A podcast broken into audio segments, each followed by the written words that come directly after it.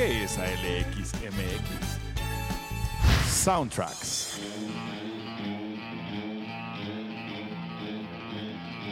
Hard rock. Algo de pop. Mixes.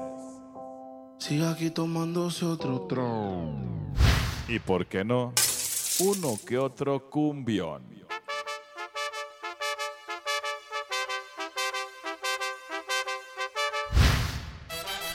ALXMX, el podcast.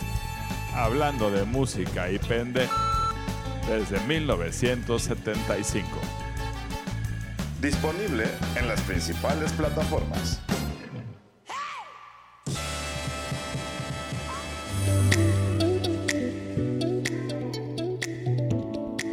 Ok, ahora sí estamos grabando el podcast del 30 de septiembre.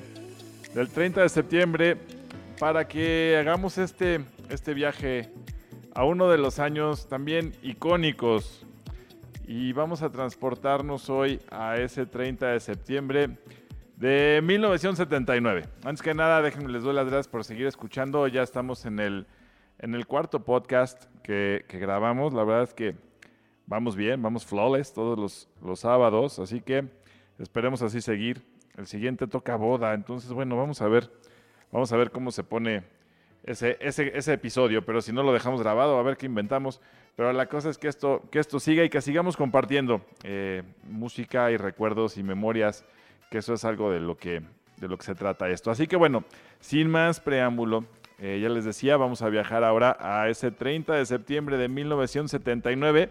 Y es, una fecha que resuena en la historia musical de forma imborrable, porque eh, al final del día, como les decía ahorita, estas canciones son las que nos acompañan en los momentos memorables de nuestras vidas y seguramente estas nos han acompañado o los han acompañado, si no una, varias veces. Así que vamos a empezar desde las eh, brumosas tierras del Reino Unido, que de donde sale este himno musical que trasciende con el tiempo sin duda, y esta canción es Message in a Bottle, el primer sencillo del disco Regata de Blanc de, de The Police.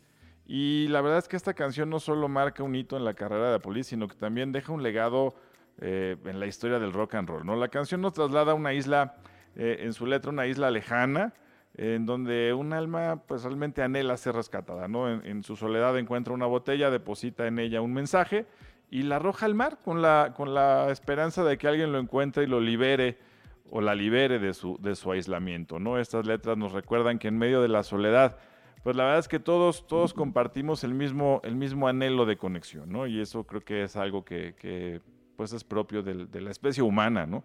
Y, y Sting comentaba, eh, que es el genio detrás de esta narrativa musical, eh, comentaba en, en, en, su libro que se llama Lyrics by Sting, que decía que, él se alegraba, me alegro de haber logrado una canción con, con una estructura narrativa que tuviera un comienzo, que tuviera un desarrollo y una especie de resolución filosofal, ¿no? En el último verso. Y eso es lo que nos muestra eh, en, en, esta canción, porque al final la música, pues no, no, solo es arte, sino también es una forma de contar historias y de expresar emociones que, que de una manera universal eh, todos, todos podamos entender. Sin duda existe la, la barrera del idioma.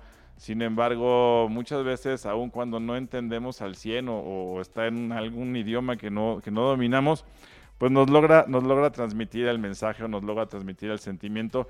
Y esto es lo que pasa con, con esta canción. Esto es Message in a Bottle, The Police, en el podcast de ALX.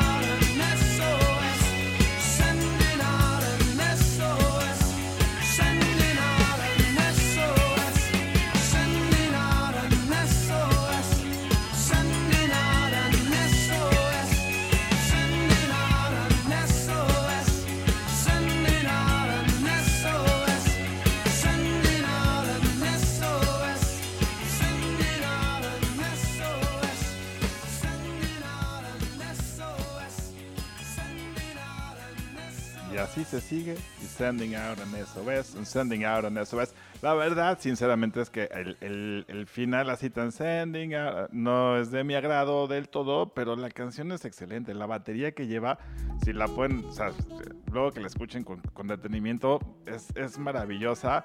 El riff que tiene esa, esa guitarra, o sea, la verdad es que es una gran, gran, gran canción. Y bueno, pues ahora vamos a algo más lejano todavía y vamos a, tierras australianas donde esta canción llegó meses después de haber arrasado en Estados Unidos. Pero bueno, recuerden que estamos eh, enfocados en una fecha y es el 30 de septiembre de 1979. Meses anterior ya había estado en el primer lugar en Estados Unidos, pero llega, llega a Australia en esta fecha al primer lugar. Y esta es una historia muy bonita, porque es una, es una creación de Doug Figure, este, que nace de la inspiración de cuando encuentra a una joven que le roba totalmente el corazón. A pesar de que, de que en ese momento Doug estaba en una, en una relación, cuando entró a aquella tienda donde trabajaba esta chava, este, pues el cuate se queda, pues así que decía, flechado, ¿no? Instantáneamente. Y le invita a, uno, a, un, a un espectáculo que él tenía esa, esa noche. eh, tenía una novia también, eh, junto con el espectáculo, este, a la cual después deja por salir y por confesarle su amor a esta otra persona, que se llamaba Sharona Alperin. Efectivamente, Sharona Alperin es la musa que está detrás de la canción de The Knack, eh, My Sharona. Eh, esto pues hace muchos años, cuenta la historia así, realmente es, es real, por eso le escribe. Y, y bueno, la cosa es que regresando a la historia, eh, pues, se hace una dinámica interesante y bueno, empiezan a salir y terminan juntos, ¿no? Este, de hecho, cuando él empieza a componer la canción, todavía no estaban juntos, ¿no? Un año después de, de la primera vez que, que, que, salen y que empiezan, este, escribe y le platica de cómo, cómo fue esta canción. La presenta la canción y es la canción que realmente lanza a Knack a la fama, ¿no? Estuvieron juntos durante cerca de cuatro años, tal vez. Eh, y después, pues la verdad es que eh, llegaron a comprometerse, pero pues el, cuate estaba muy clavado junto con The Knack en la onda del rock and roll y el Sunset Drive. Y, la verdad es que pues, los llevaron a, tronar, ¿no? Entonces, bueno, ahí se acaba, pero bueno, la versión de My Sharona, la letra de My Sharona es, es, de esa manera, ¿no? Este. Después ella platica que realmente lo que ella buscaba es que necesitaba ser su propia Sharona y no la de alguien más, ¿no? Eh, con el paso del tiempo, ellos eh, cuentan que, retomaron y construyeron una, que una bonita amistad.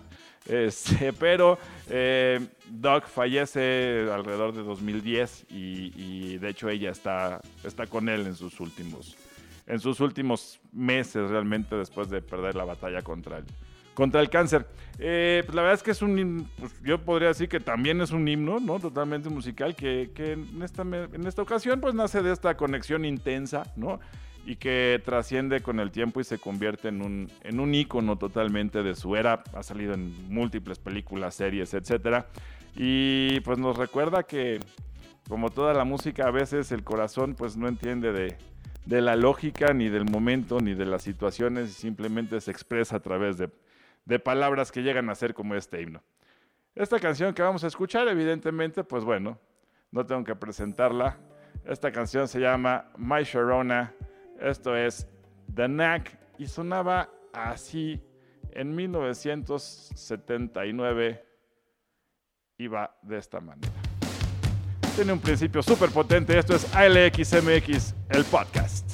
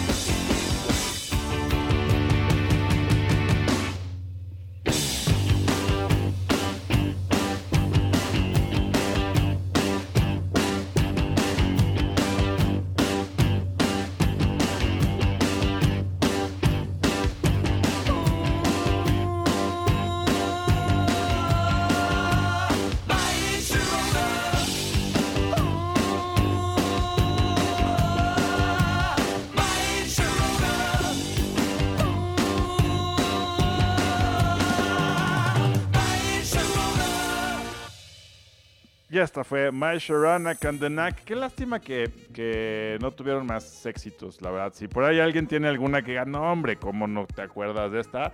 Pues por favor avísenme, eh, porque sí, que yo me acuerde, no tuvo, no tuvo ningún otro éxito así de este tamaño. O ya déjate éxito, que te hayan tenido una canción así de buena como, como era esta. Pero bueno, ahora lo saben, que realmente, pues bueno, My Sharona es una, es una canción de amor, ¿no? Podríamos hablarlo así, que, que está escrita desde, desde, la, desde el corazón de un estudiante de high school. Así que bueno, bueno, vamos a, pasarnos ahora de este lado otra vez del, del- charco, ¿no? Y, y vamos a, a Canadá, donde hacen un experimento, porque realmente así nace, haciendo, haciendo un experimento como tal, este, en, un, en un estudio que en ese momento, acuérdense que estamos hablando de 1979, eh, la música disco estaba en su apogeo, ¿no? La música disco estaba en lo más fuerte de la época, estaba con todo, en todos lados sonaba.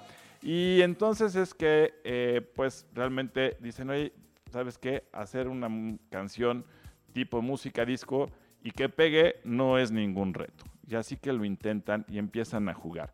¿Quiénes estaban jugando en ese momento? Estaban jugando eh, Desmond Child, que ahorita les voy a platicar un poco de él, junto con Paul Stanley, y no precisamente el hijo de Paco, sino con, con Paul Stanley de, de Kiss, ¿no? Y entonces se encontraban en el estudio y estaban platicando y dice, oye, es que hacer una canción que suene tipo disco y se vuelve un éxito es lo más sencillo. Y entonces empiezan a jugar y empiezan a hacer una, una canción nueva, empiezan a hacer música. ¿Y de qué estamos hablando? De la canción de I Was Made for Loving You, que coescriben eh, efectivamente con Desmond Child. Para su sorpresa, pues ¿qué pasa? Que ese juego que estaban haciendo vendió más de un millón de copias, se convierte en una de las favoritas de la banda, de los conciertos, y marca un punto de inflexión, por llamarlo de alguna manera, al demostrar que las bandas de rock podían recibir colaboración de compositores profesionales. ¿Qué pasaba? Que estábamos hablando de cuando el rock era como, no, es que es mi música, ya es mi manera de interpretar y de comunicarme y de bla, bla, bla, bla, bla. Y entonces todas las bandas eh, pues caían en el tema de decir, nosotros tenemos que escribir nuestras canciones y tenemos que escribir nuestra música. ¿Y qué pasaba? Que la escribían por lo general el vocalista con el guitarrista principal. Y, y- y si me equivoco por ahí, díganme, pero la verdad es que es lo que sucedía. Y entonces, ¿qué es lo que pasa? Que con este, eh, esta onda de traer un, escritor, digamos, por fuera, que es donde llega eh, Desmond Child, pues se vuelve, se vuelve algo nuevo, ¿no? Es el debut efectivamente de él como, como escritor y desde entonces ha destacado por estar con muchísimas de las bandas. O sea, sus composiciones eh, incluyen logros o éxitos como Living la Vida Loca, como Inside Your Heaven, como I Hate Myself for Loving You y, otras más que- que- que se dan a partir de estas, ¿no? En una entrevista eh, años después con Desmond Child, les comentaba que decía, es que yo coescribí esta con Paul Stanley y esta es una banda que, que no tenía mucha experiencia en componer juntos. O sea, ¿y juntos qué pasaba? Paul Stanley y Gene Simmons escribían por separado, ¿no? Y luego unían sus creaciones y formaban las canciones de Kiss. Entonces en ese momento Paul le propone que, dice, Paul me propuso escribir una canción juntos y resulta que pues, se vuelve un éxito, ¿no? Hasta el día de hoy, pues como decíamos, es, es una fuente importante de ingresos realmente para la banda y, de- es importante en las presentaciones, está en todas las compilaciones, en los éxitos y se utiliza en anuncios, en películas y más, ¿no? Esta experiencia, eh, como ya les comentaba, abre una nueva era en la, en la manera de que componían. Y, bueno, pues anteriormente sí, así se escribía en los grupos de una manera muy cerrada, pero, pero cuando hacen esto eh, se vuelve algo pues, totalmente, eh, pues no nada más redituable, sino exitoso, ¿no? Esto, efectivamente, al hacer esto con Kiss, le abre la puerta para que otras bandas lo intentaran. Y la siguiente banda con la que Desmond Child trabaja es nada más y nada menos que Bon Jovi. Y en su primer encuentro escriben You Give Love a Bad Name y semanas después se hacen Living on a Prayer, dos de los éxitos más grandes de Bon Jovi. Nada más y nada menos, ¿no? Así que bueno, efectivamente este experimento de, no nada más, no nada más de hacer la canción, sino este experimento de traerse a alguien para que les ayudara y para que colaborara con una banda, pues, pues marca una, una época diferente o marca un parteaguas, porque a partir de esta canción, pues se, se vuelve una práctica común. ¿no? Así que bueno, esta es la manera en que I Was Made for Loving You fue escrita y cómo llegó al primer lugar en 1979, un 30 de septiembre. Entonces, Kiss, esto es AlexMX, el podcast I Was Made for Loving You.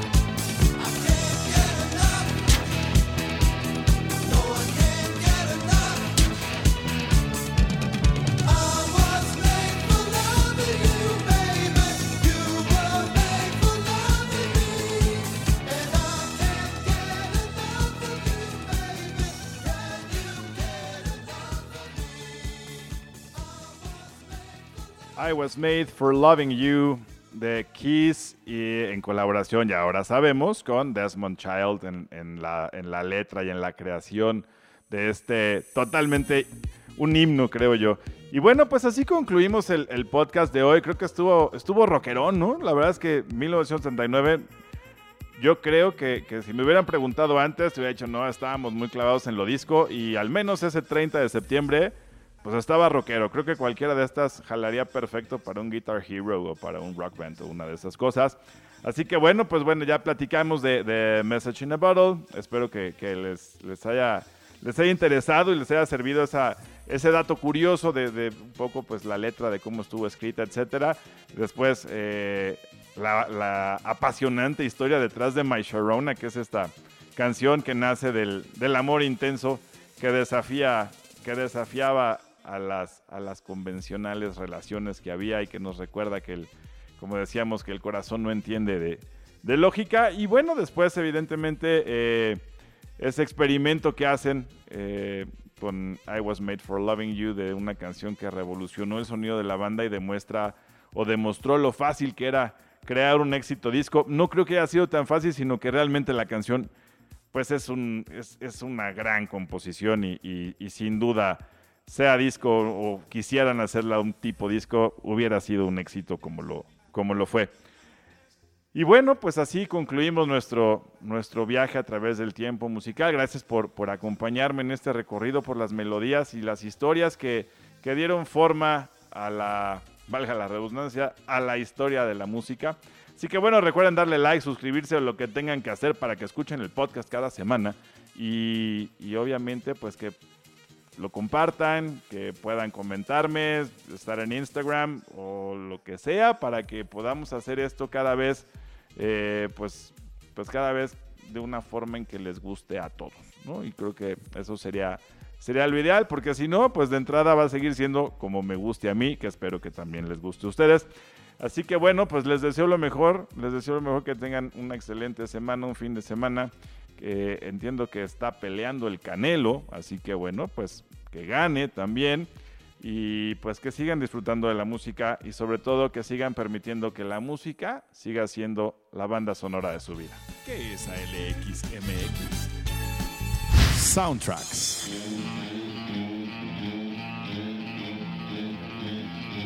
Hard rock. Algo de pop. Mixes. Sigue aquí tomándose otro tron. Y por qué no, uno que otro cumbión.